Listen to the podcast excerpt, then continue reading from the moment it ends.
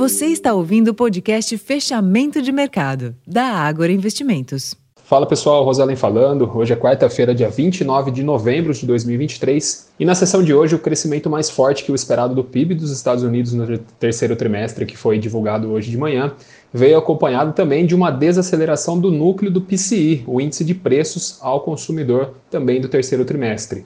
E os dados mistos acabaram não abalando as expectativas de pausa no aperto monetário do Fed, pelo menos até maio de 2024. Além disso, o livro Bege, divulgado no final da tarde, destacou que a atividade econômica do país desacelerou desde o relatório anterior de outubro e também contribuiu para o novo recuo dos treasuries, os juros longos americanos. Contudo, um dirigente do Fed de Richmond alertou que reduzir os juros ainda não está no cenário do Banco Central americano e isso acabou limitando um pouco o fôlego e também contribuindo para um fechamento misto das bolsas de Nova York. Já na Europa, a maioria dos índices acionários encerraram o dia em alta após arrefecimento da inflação na Alemanha fortalecer a expectativa por relaxamento monetário na região.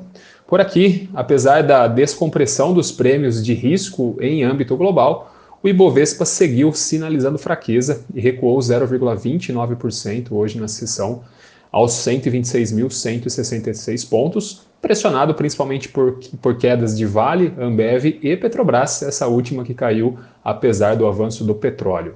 O giro financeiro de hoje foi de, de 22 bilhões de reais. No câmbio, o dólar também subiu 0,32%, frente ao real cotado a R$ 4,89, e nos juros, após o IGPM de novembro ficar praticamente em linha com o esperado, o movimento foi de queda em todos os vértices ao longo da curva termo. Esse movimento também acompanhou o fechamento dos treasuries americanos. Pessoal, esses foram os principais destaques da sessão dessa quarta-feira. Já vou ficando por aqui. Para mais informações, acessem o nosso relatório Fechamento de Mercado, já disponível lá no nosso portal, o Agora Insights.